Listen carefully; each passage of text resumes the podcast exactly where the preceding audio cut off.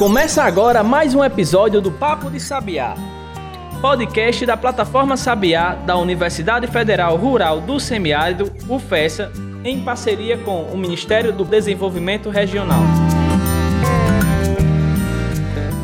Bom, começando mais um Papo de Sabiá, o seu podcast da plataforma Sabiá. Episódio número 21, EP 21. Pois é, gente, a gente ultrapassou aí a barreira dos 20, né? A gente já chegou ao 2.1, né?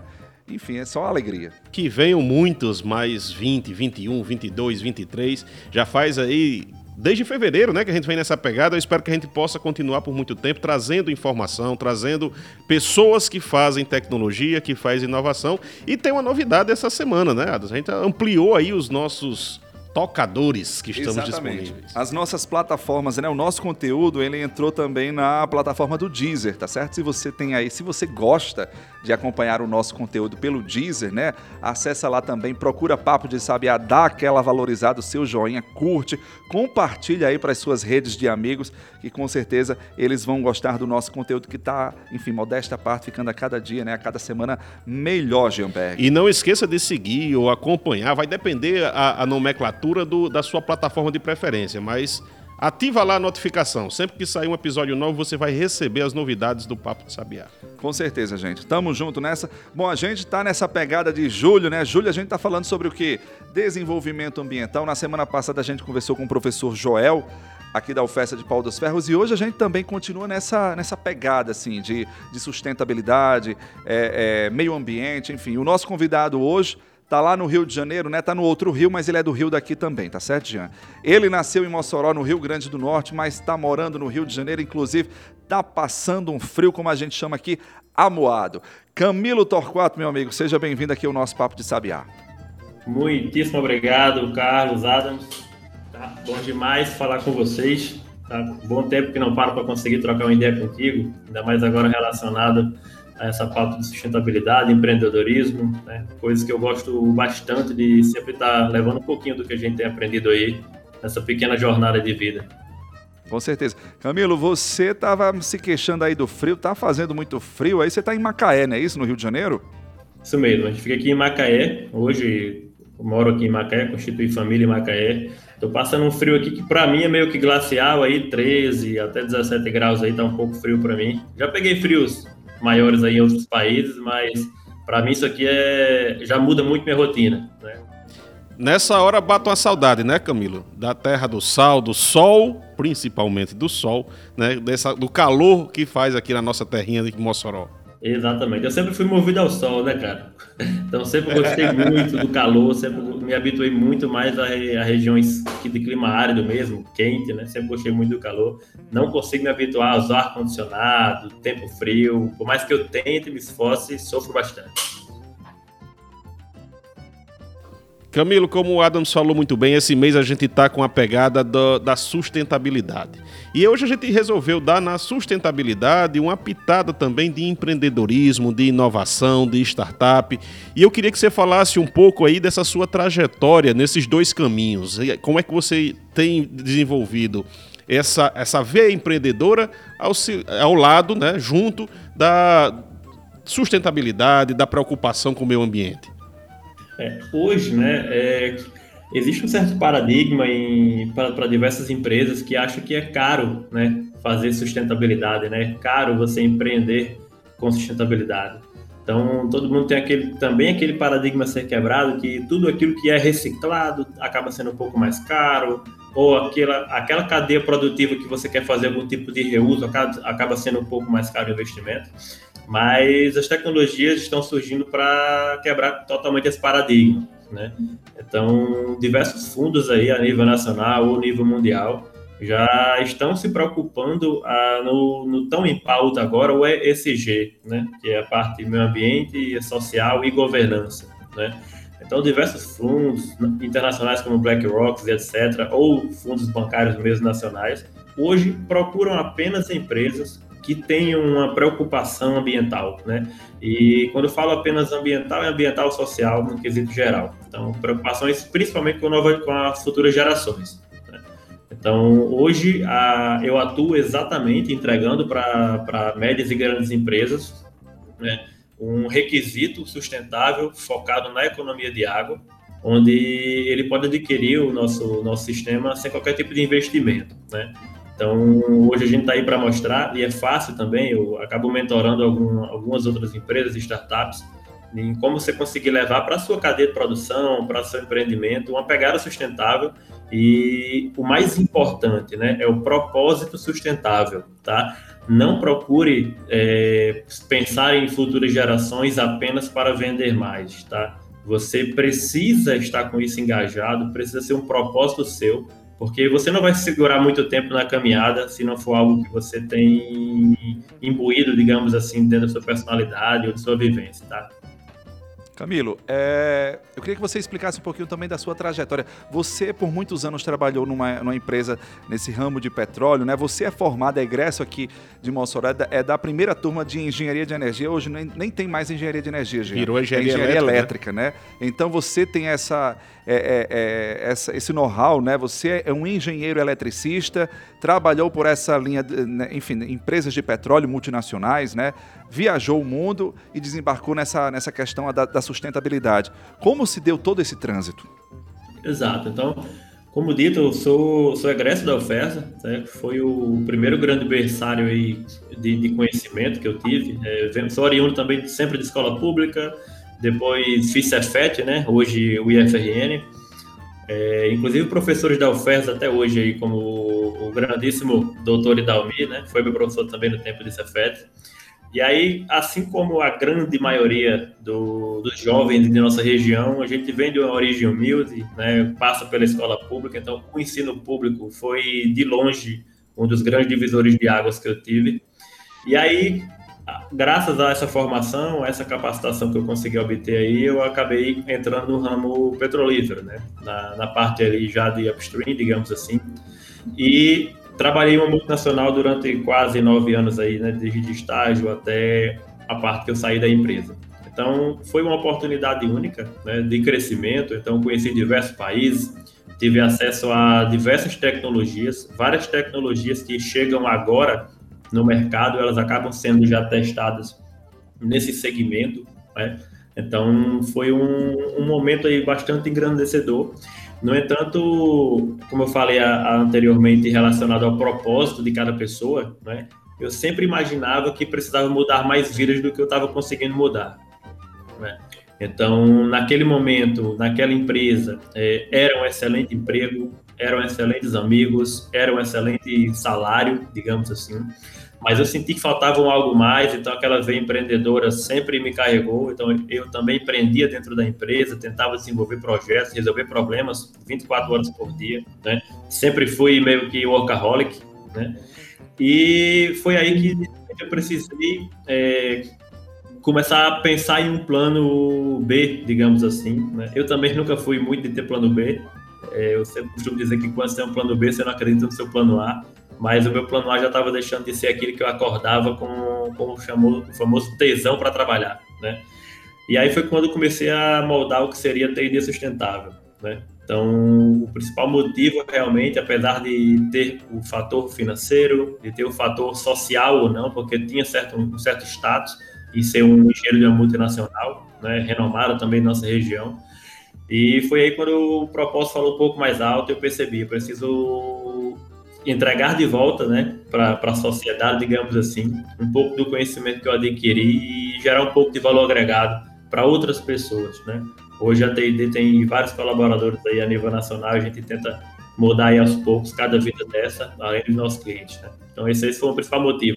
Era mais vinculado ao propósito realmente, a necessidade de conseguir ajudar mais pessoas, né? E principalmente, né, além do caráter social, conseguir levar para nível nacional e logo logo a nível mundial né, o, a pauta de economia de água.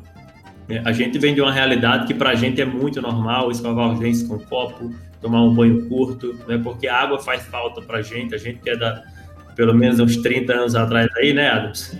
A gente é, é geração, a gente sofreu um pouco relacionado a isso, então, apesar de eu ser nascido em Mossoró, a minha infância aconteceu muito em Cajazeiro, no interior do Ceará, que é vizinho aí, então a, região bem, bem seca mesmo. E para a gente é muito normal essa pauta de saber economizar água, evitar lavar calçadas, etc. Mas depois que eu cheguei aqui no, no Rio, né, na parte sul e sudeste, eu me assustei bastante, né? Porque aqui se gasta água demais pela, pelo lei do engano de que se tem água em abundância, né? Aqui você tem, eu moro em uma região que eu tenho praia a um quilômetro, uma lagoa a 500 metros e uma serra com cachoeira a 20 quilômetros. Então, essa sensação de que água é infinita, digamos assim, para o pessoal daqui acaba gerando aí algumas, alguns impactos climáticos, né, que acaba com certeza afetando a gente aí um pouco mais no norte. É verdade. Camilo, é, a gente vai fazer uma pequena pausa agora, tá certo? O nosso primeiro intervalo aqui no nosso episódio de hoje, tá bom? A gente está conversando com Camilo Torquato, fundador da TID Sustentável. Daqui a pouco a gente volta.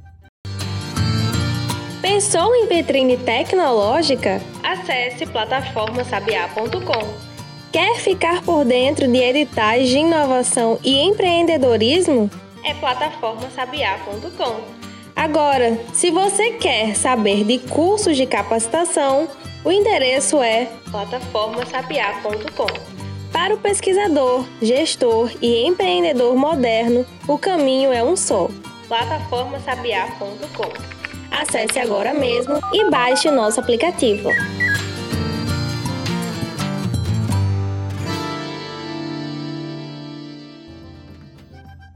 Então, voltando com o podcast, hoje a gente conversa com Camilo Torquato, da TID. É, e a gente queria, eu queria que você falasse um pouco, Camilo, sobre essa, é, essa. Como surgiu esse sentimento? Qual foi o papel da academia nesse sentimento de, de buscar a sustentabilidade, de buscar o empreendedorismo, nessas duas vertentes? Esse sentimento nasce dos problemas que você viu e qual foi o papel da academia nesse processo, da, sua experiência, da sua vivência, desde lá do Cefet na época, né, hoje FRN, até passar pelo curso de Engenharia de Energia na UFESA? Porque isso é extremamente importante, porque o nosso alunado que está entrando agora, que está na universidade, ele fica meio perguntando: e agora? O que é que eu vou fazer? Quais são meus próximos passos? Qual foi o seu exemplo? Como é que a academia contribuiu para esse seu desenvolvimento? É, excelente é, pergunta, né? É, na realidade, eu sou uma pessoa que sou um grande adepto né, do ensino público e de uma academia né, bem realizada. E quando eu falo bem realizada, pessoal, não é fazer com que você esteja completamente dependente da academia, né? Na realidade, quem faz a grande diferença, quem faz a sua formação é você mesmo. O que você tem são ferramentas, você tem é um laboratório humano é, único, né? De relacionamento de pessoas, de conteúdo, né, chamado universidade. Então, durante o meu período, né, o ferziano, digamos assim, eu naveguei por todos os setores que eu pudesse navegar, né, desde tentar conversar com empresas júniores, desde laboratórios de N segmentos diferentes, química, física, né, tentar inúmeras monitorias diferentes, estudar, fazer parte de grupos de estudos diversos. Então, a universidade, pessoal, tem oportunidade a rodo para você conseguir explorar. O que você tem que perder né, é aquele medo de estar tá tentando, de estar tá aprendendo, de colar, claro, né, conseguir colar naquelas pessoas que você entende como sendo referência. Então, procure aquele professor que é um real educador, tá? Procure aquele professor que não está ali apenas ensinando por ensinar, tá? Que, que repete slides, digamos assim. Mas procure aqueles professores que são reais educadores, colhem nesses educadores que são pessoas que têm a missão de vida de preocupar com seu conhecimento, com sua evolução. Né? Eu acho que isso foi o que eu consegui mapear muito bem e consegui colar naquelas pessoas que estavam lá sempre assíduas quando eu precisava, toda dúvida que eu precisava, independentemente de a dúvida ser ínfima ou não então, esse fator curiosidade, o fator querer experimentar de tudo, né, é primordial para você conseguir. Se for interesse seu atuar no mercado de trabalho ou empreender, né, você conseguir ter uma vivência mais é, horizontal possível. Né? Claro que você vai acabar se verticalizando, claro, em um certo segmento.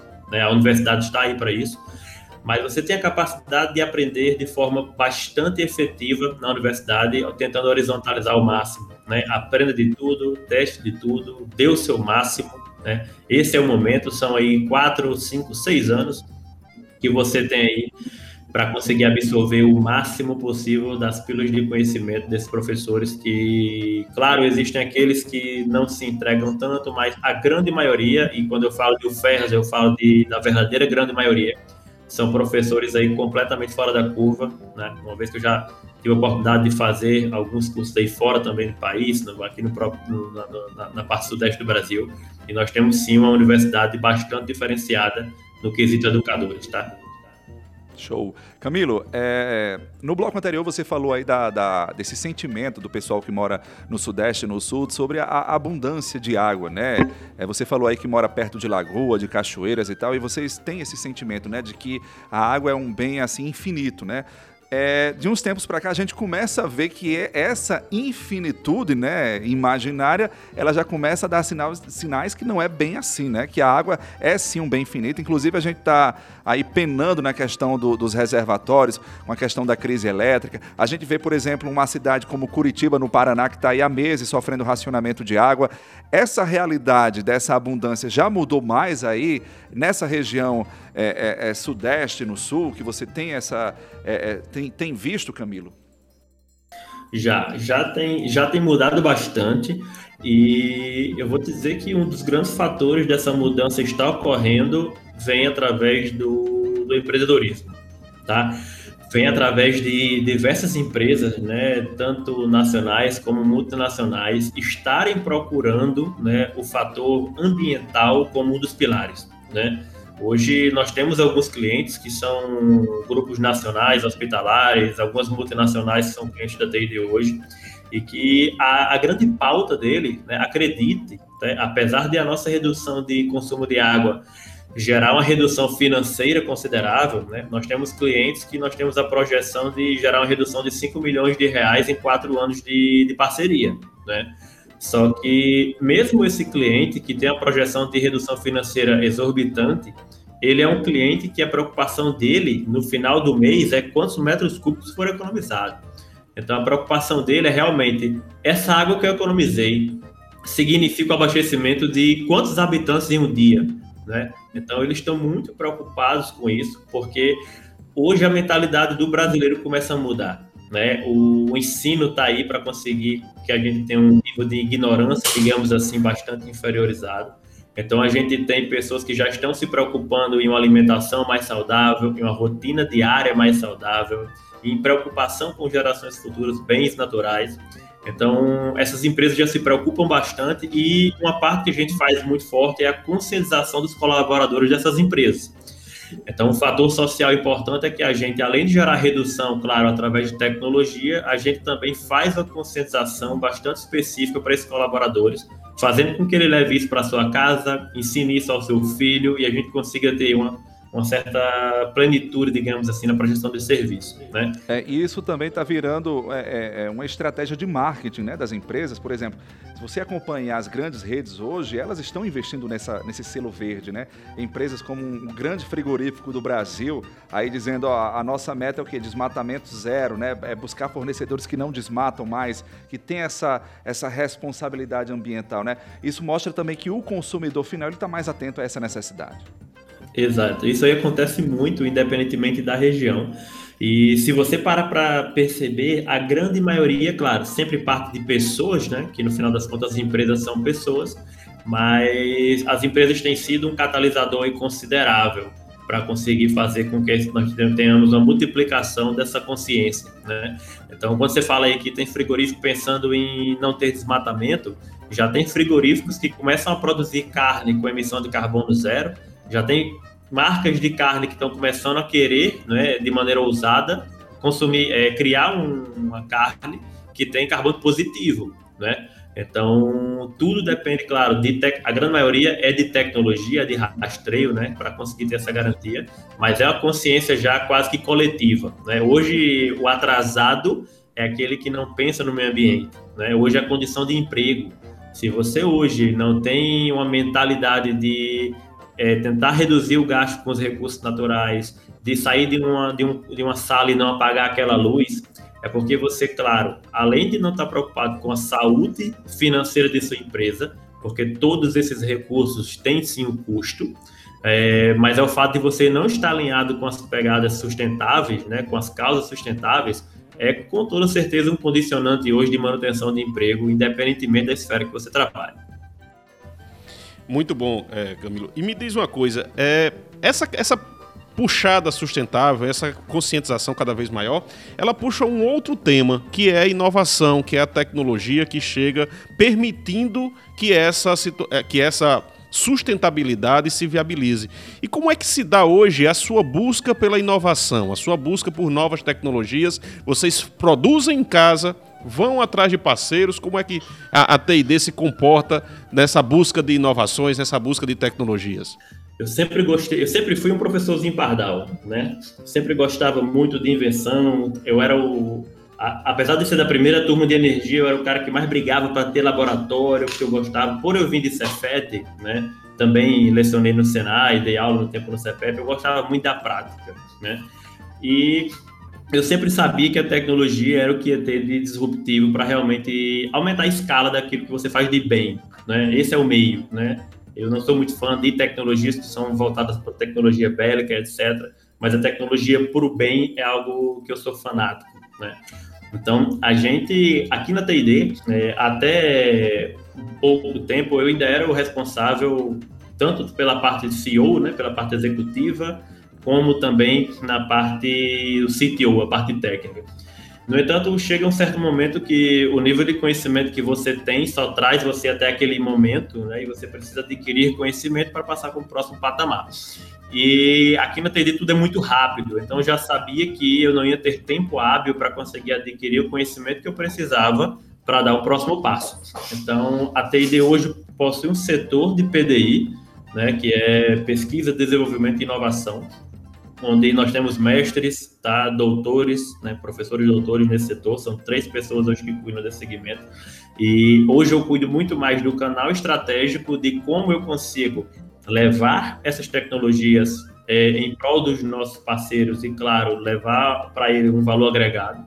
Mas hoje nós desenvolvemos nossos próprios sistemas, desenvolvemos nossos próprios hardwares né, próprios para a gente conseguir fazer aí todo esse, esse aparato, né, esse monitoramento dos nossos, dos nossos clientes. Então, hoje nós temos aí algumas plataformas em desenvolvimento, né, nós temos alguns dispositivos também de desenvolvimento, tudo próprio nosso, né, é, tecnologia própria TID, visando a gente conseguir, conseguir modificar para praticamente de uma maneira total, digamos assim, esse mercado de gestão hídrica, gestão energética, então a gente hoje foca, claro, no mercado hídrico, porque é uma onda que a gente está surfando praticamente sozinho.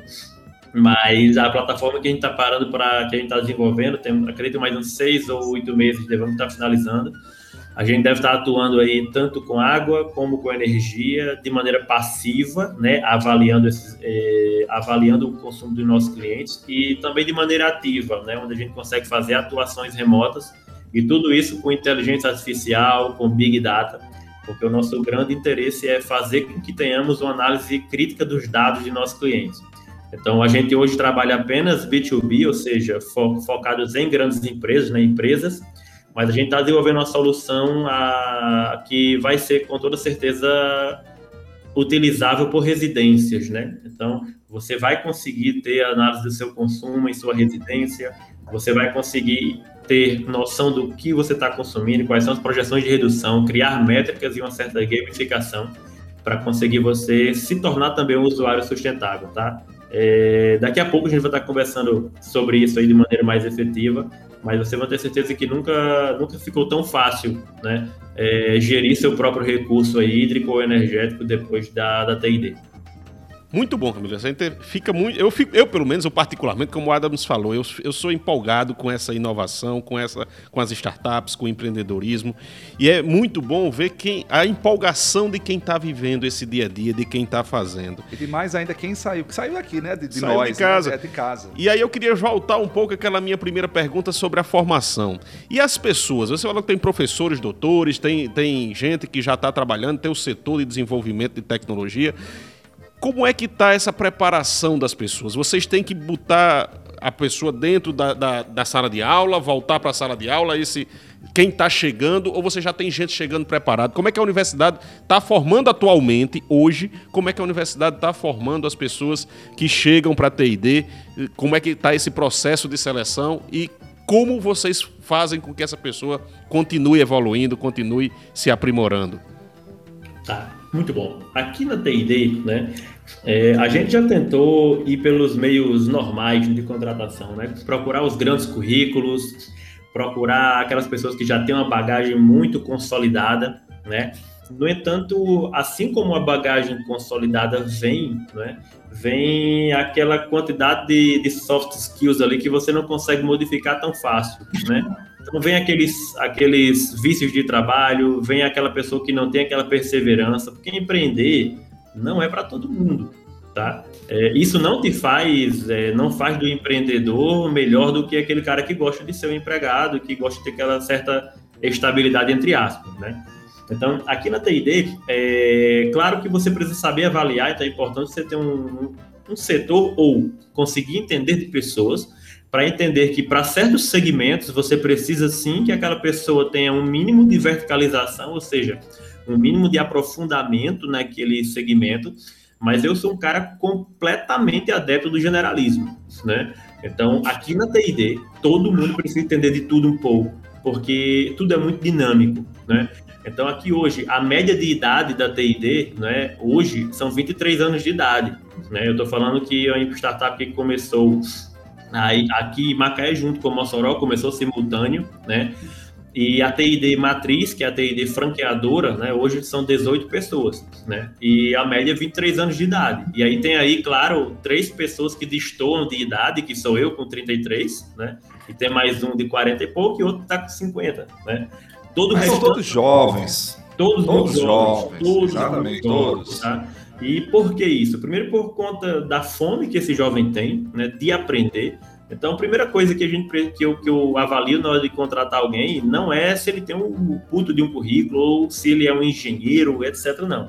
É a capacidade que ele tem de ser uma esponja, né? Ou seja, de absorver aquilo que se ensina e que tem a fome de aprender aquilo que se ensina. E hoje, Camilo, assim, é, é, você já.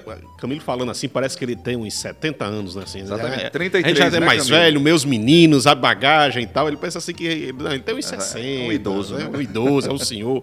Mas você está ainda começando nessa carreira, dessa, nessa nova via aí, que é, muito, deve ter ouvido, escutado muita gente dizer, rapaz, você vai largar o cargo de engenheiro para se aventurar nisso. Isso deve ter sido uma então, constante. Largar um emprego numa multinacional, cara, você é louco fazer isso, boy? Eu acho que você escutou muito isso, né, Camilo?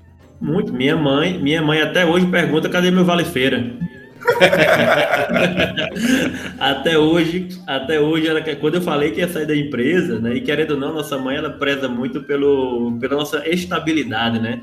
A questão é porque, na, na, na grande realidade, eu tinha um emprego que, teoricamente, digamos assim, eu era um pouco estável, porque devido à horizontalidade que eu tinha, eu trabalhava em vários segmentos dessa empresa. Então, uma operação que iria embarcar um, dois, três engenheiros, é, mandava Mossoró, e aí Mossoró ia, Mossoró fazia, né? Então, eu tinha uma certa estabilidade, digamos assim. No entanto, pessoal, uma coisa que eu falo muito para todo mundo é que não existe estabilidade, independentemente da esfera, né? seja ela pública, seja ela privada, não existe estabilidade. O que existe é você fazer aquilo que acredita. Né? Então, quando eu pensei em sair realmente dessa multinacional, eu fui altamente criticado. Todo mundo me achava de, chamava de louco. E para ter uma noção, os primeiros seis meses de TID, eu fritei, eu fritei toda a minha rescisão de trabalho. Né? Tudo aquilo que eu tinha adquirido nesses nove anos de, de larbuta, digamos assim, foi fritada. Né, para conseguir desenvolver o que seria aí o, o embrião da TID, que está muito longe ainda do que é hoje, né? Mas virou uma batata frita gostosa hoje, né, a TID? Está melhorando. Hoje ainda está um caldinho ralo, né?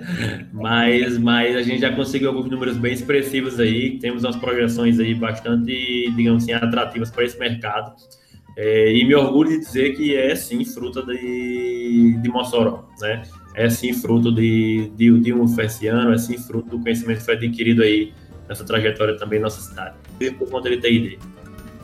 Show, Camilo. Camilo, muito obrigado, sabe? É, é muito é, é gratificante ouvir esse, esses números, esse, esses planos seus aí, tá certo? Obrigado mesmo. Grande abraço. A, a, receba aqui as nossas saudações, né, da sua terra, né, Natal. Ah, muito, muito obrigado, tá? Eu que agradeço o tempo. Na hora, Camilo. Obrigado. Tamo junto. Vamos embora, Jean? Excelente, meu amigo. Inspiradora a nossa conversa hoje. Vamos lá, Adams. Valeu, gente. Obrigado. Até o nosso próximo episódio. Tchau. Você ouviu Papo de Sabiá, podcast da plataforma e do Instituto Sabiá da Universidade Federal Rural do Semiárido, em parceria com o Ministério do Desenvolvimento Regional. Contribuíram para este podcast Diego Farias na edição de áudio, Canário Comunicação na produção e na postagem do episódio. Siga o nosso conteúdo nas redes arroba Plataforma Sabiá.